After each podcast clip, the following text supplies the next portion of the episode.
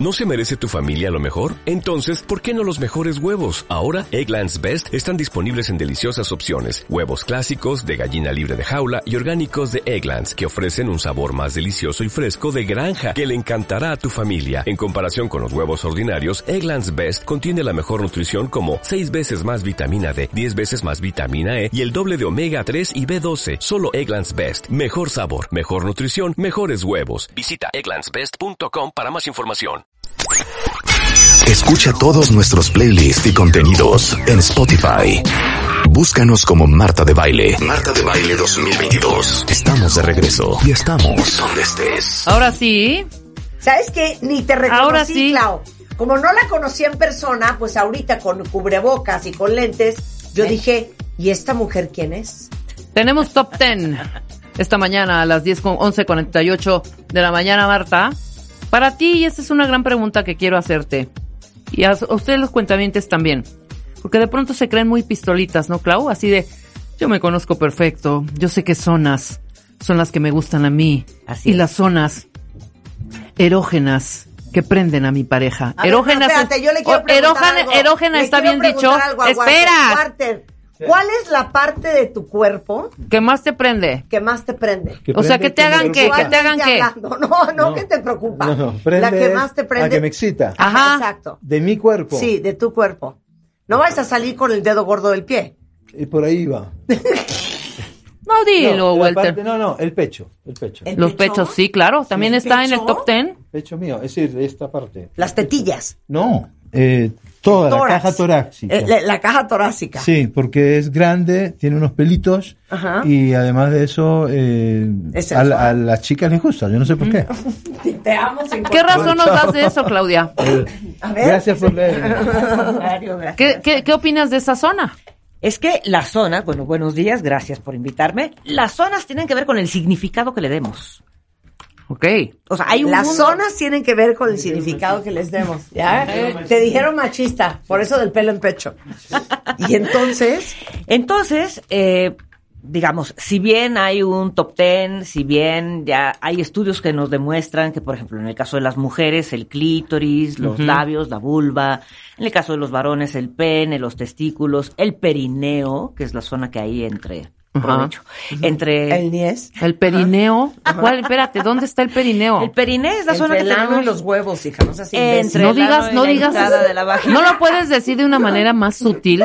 La palabra ano es horrenda en primer lugar. ¿Lo dicen mal, ingenieros?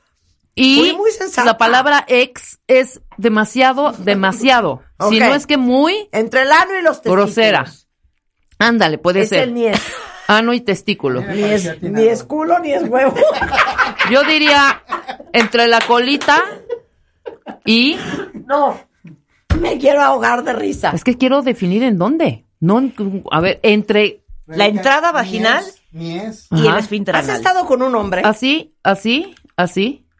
Ya sé dónde. Ok. Ya sabes dónde. Ajá. Si quieres le hacemos bueno. un dibujo, Clau. Eh, podemos hacer una gráfica, pero bueno, es muy simple. O sea, si vemos eh, los genitales externos masculinos y femeninos. El perineo, ok. El perineo es una zona más sensible en los varones que en las mujeres.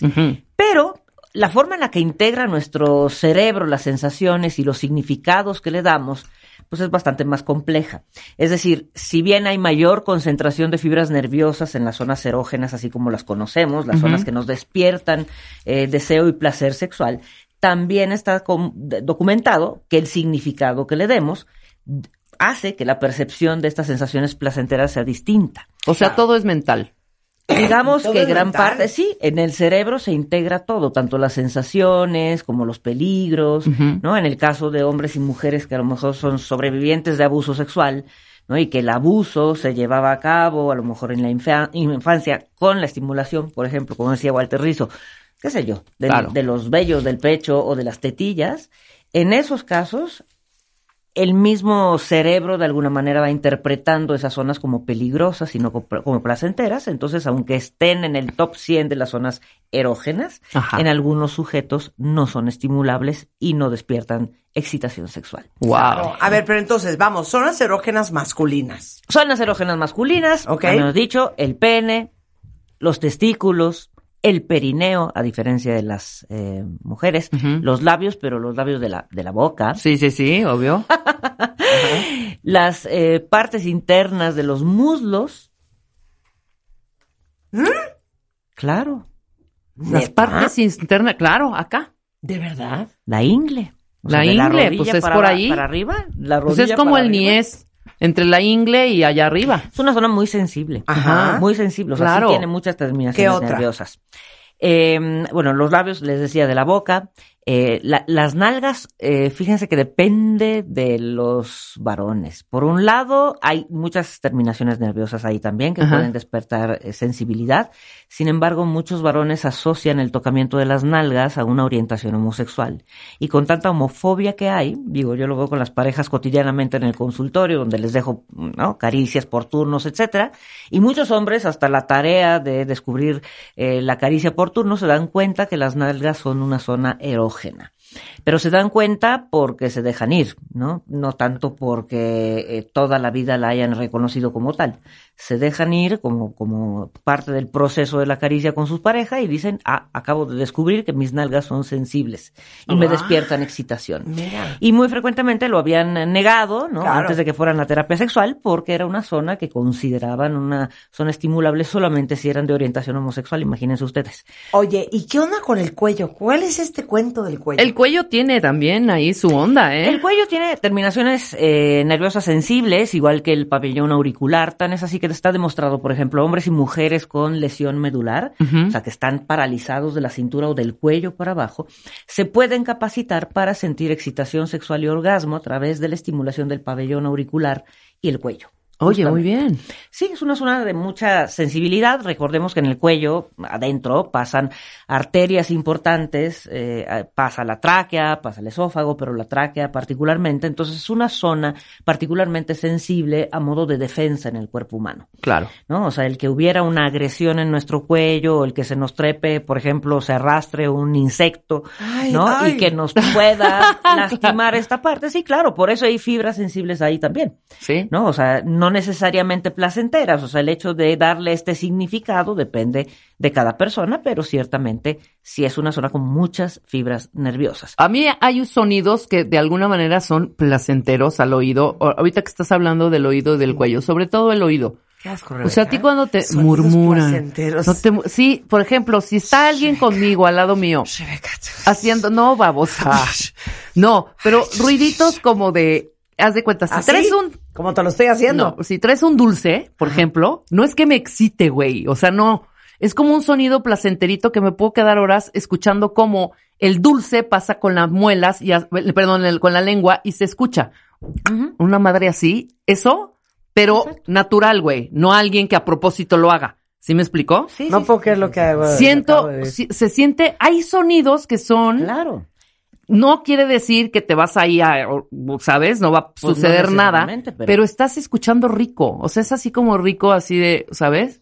O sea, es que yo me acordé que tenía yo un editor que cada vez que editaba, se metía así, una. Halls y entre el sonidito del, del, O sea, de la computadora. él.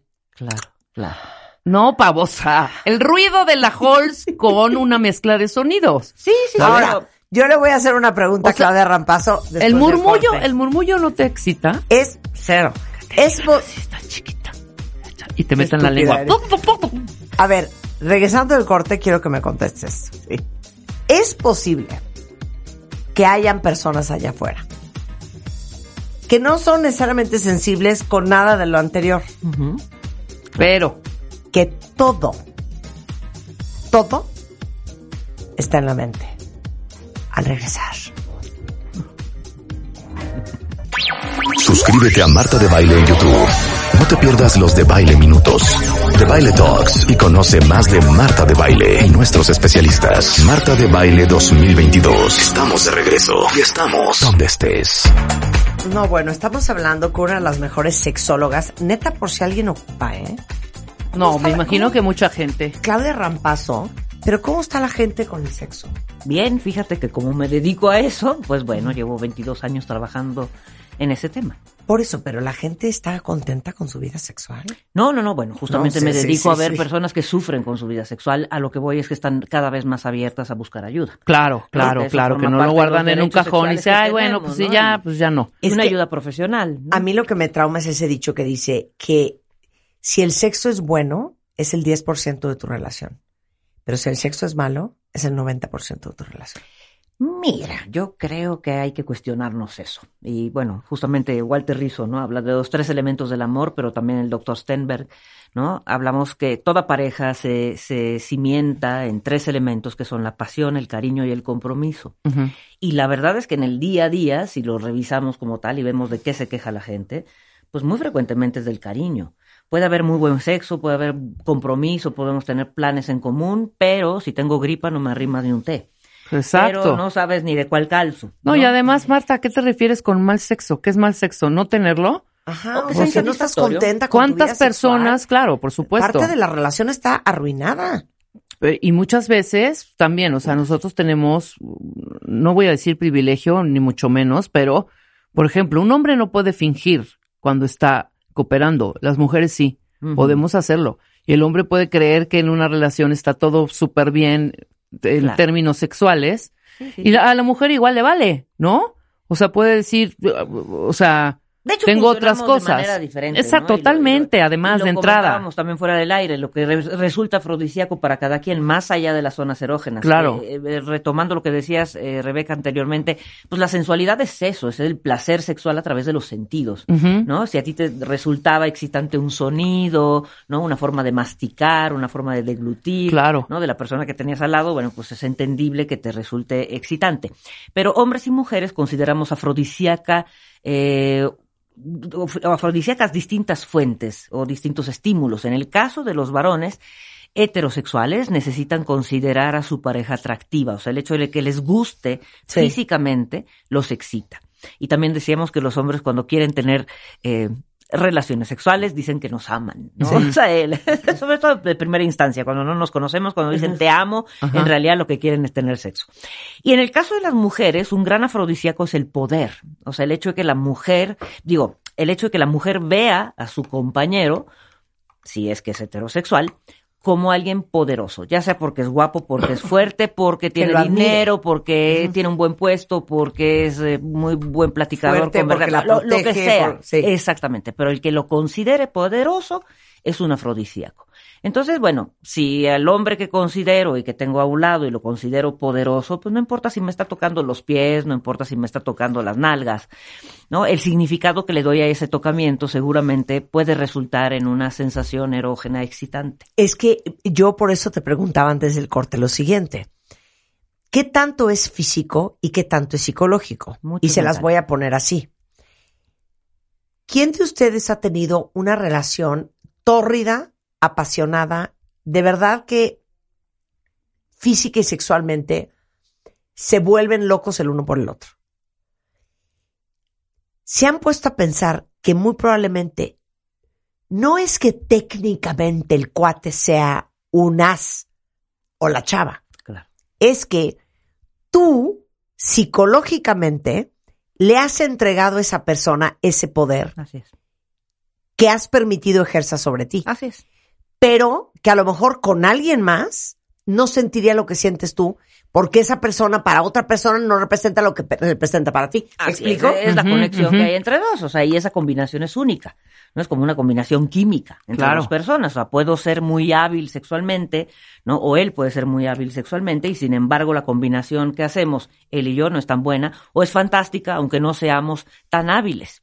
Es justamente la combinación, digo, por eso en las disfunciones sexuales siempre analizamos los factores personales, los aspectos de interacción entre O los sea, dos. ¿cómo? A ver. Sí, sí, sí, claro. O sea, por poner un ejemplo, disfunción eréctil en algunos casos se da, ¿no? En los varones con cierta pareja, se da con su esposa, pero no se da en otros contextos. O sea, sí tienen erecciones matutinas, sí tienen erecciones cuando fantasean otra cosa, sí tienen erecciones cuando pasa la vecina, pero con la pareja tienen disfunción, ¿no? Y en esos casos le, le investiga si tiene alto el colesterol, los triglicéridos, si es hipertenso, si es diabético y no tiene nada de eso, simple y sencillamente es la interacción entre ellos la que está generando una disfunción. O hay mujeres que tienen mala lubricación con su pareja y van a consulta sexual, ¿no? Por ahí habían ido con el ginecólogo, a lo mejor están entrando al climaterio, pero resulta ser que la señora cuando ve una película con contenido erótico se lubrica perfectamente bien y con quien no se lubrica Es con el- su la pareja, claro. ¿no? Entonces, pues ahí es donde les digo que las disfunciones y los problemas surgen tanto por factores personales, ¿no? O, por ejemplo, si abusaron sexualmente de mí y me tocaban los pezones, probablemente los deje yo insensibles mentalmente en la edad adulta porque me recuerdan el abuso, ¿no? O porque remontan a una situación traumática. Eh, y a, lo mejor pues habrá personas que eh, a lo largo de la vida vayan redescubriendo esta parte del cuerpo, le vayan dando otro significado, ¿no? O simple y sencillamente no tuvieron ese trauma y bueno, pues este la parte erógena por naturaleza porque tiene fibras sensibles sí se despierta a la hora de la, de la del tocamiento de la excitación sexual. Oye, perdón, te tengo que hacer esta pregunta y nunca te la he hecho con todas las veces que hemos hablado. ¿Cómo empiezas una terapia sexual con alguien? ¿Cómo la empiezo? Ajá, o sea, llega Rebeca, a ver. Ah, a buscar, a buscar ayuda Sí. a mi consultorio. Sí, sí, o sea, ¿cómo es esa conversación? Bueno, yo habitualmente les digo, bienvenidos, soy Claudia Rampazzo, soy médico, soy terapeuta familiar de pareja, terapeuta Solo sexual. en pareja. No, normalmente como lleguen, como, como lleguen. Normalmente si es terapia sexual o es terapia conyugal, los tendré que ver por separado al menos una vez y después juntos, ¿no? Habitualmente les digo también que si quieren este, dejar de fumar, no es ahí.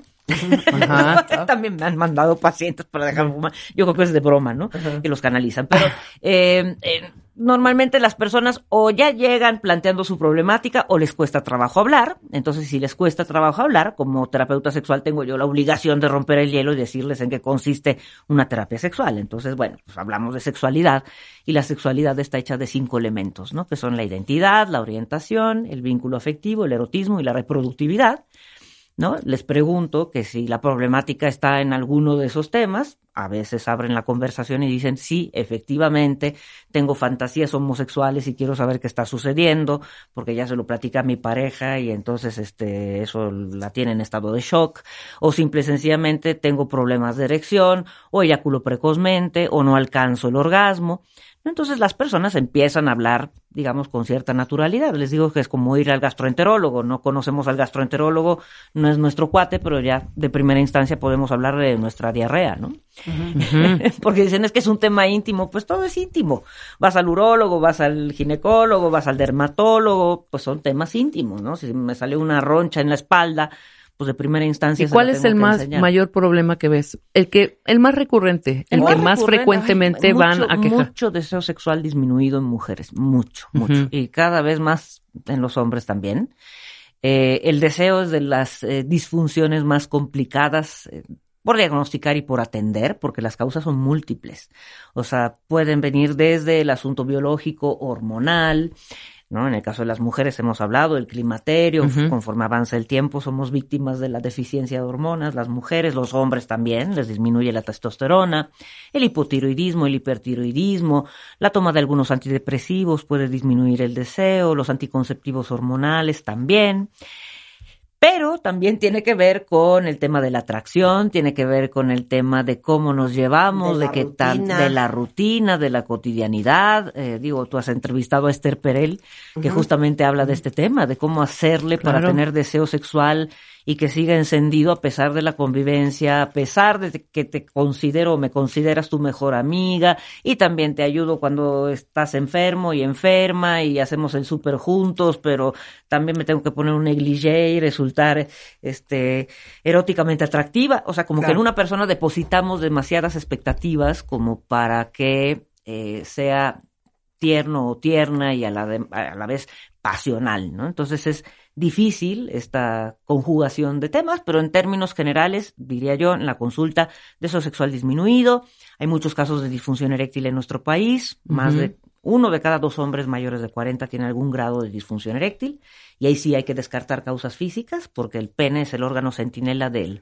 bienestar o malestar cardiovascular en los varones, Claro. entonces ojo con eso. Eyaculación precoz, mucho, más o menos veintitantos por ciento de la población de mayores de 18 años tienen alguna algún problema con el control eyaculatorio. Pero qué chistoso no cuenta es porque nosotros traemos una lista de doctores y de temas médicos sin parar. Y la sexualidad siendo tan importante para el ser humano es algo de lo que poco se habla. Sí, se habla muy poco. Y todavía. creemos que no hay un especialista para eso. Sí, claro. Y es que sí hay. Y Así no es solamente un urólogo o un ginecólogo desde el aspecto físico, Así es. desde la parte emocional. Esto es lo que hacen sexólogos. Así es, porque es, digamos que es un tema que amerita la intervención de muchos especialistas. O sea, si un paciente, supongamos, tiene sobrepeso y obesidad, yo no puedo solucionarle ese tema, tendrá que ir con un bariatra, tendrá que ir con Claro. un endocrinólogo. Si tiene algo ginecológico, pues bueno, lo verá con el ginecólogo. Pero la integración de todo esto, ¿no? Y lo vemos de manera muy significativa con los hombres, por ejemplo, que tienen disfunción eréctil, que ya lo revisó el urólogo, que ya checaron la próstata, que ya están tomando medicamentos facilitadores de la erección. Claro. Y aún así no se les erecta. ¿Por qué? Porque tienen angustia de desempeño o angustia de ejecución. Y eso es lo que vemos en justamente en terapia sexual, ¿no? La interacción que hay entre, entre la- los miembros de la pareja y el por qué una, eh, un reflejo como la erección se inhibe ante la presencia de otra persona. Claro. ¿no? Y eso no se trata solamente con medicamentos. Entonces, entonces, bueno, es un tema interesante, si ya vemos especialistas en el tema. También hay mucho charlatán. Explórense, explórense. la verdad. Pero les digo una cosa, si necesitan ayuda, híjole, porque si a ustedes les interesa mucho tener una buena vida sexual, pues hay que hacer algo al respecto. Claro, claro, por supuesto. Y tampoco hay que, eh, digamos, idealizarla o exacerbar, digamos, la importancia que pueda tener. Es una parte importante de la vida de las personas. Nadie se muere por no tener sexo, también es una realidad. No es como respirar, no es como defecar. Pero eh, sí nos perdemos de muchas cosas lindas de la vida si no la vivimos.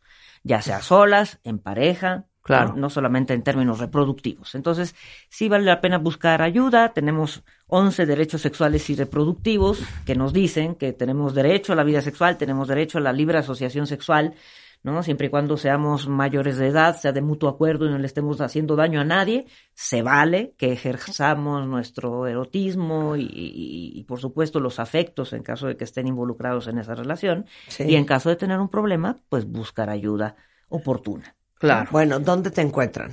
En arroba DRA Rampazzo, que es Twitter, arroba DRA de doctora Rampazzo, que es mi apellido con doble Z, y por teléfono que se nunca sabe fallar, 55 5203 1179, repito, 55 5203 1179, con mucho gusto les doy atención. Maravilloso. Muchas gracias, Clau. Un placer tenerte acá. Igualmente, gracias a ustedes. Entra a wradio.com.mx. Checa más información de nuestros invitados, especialistas, contenidos y escucha nuestro podcast. Marta de Baile 2022. Estamos de regreso. Y estamos donde estés.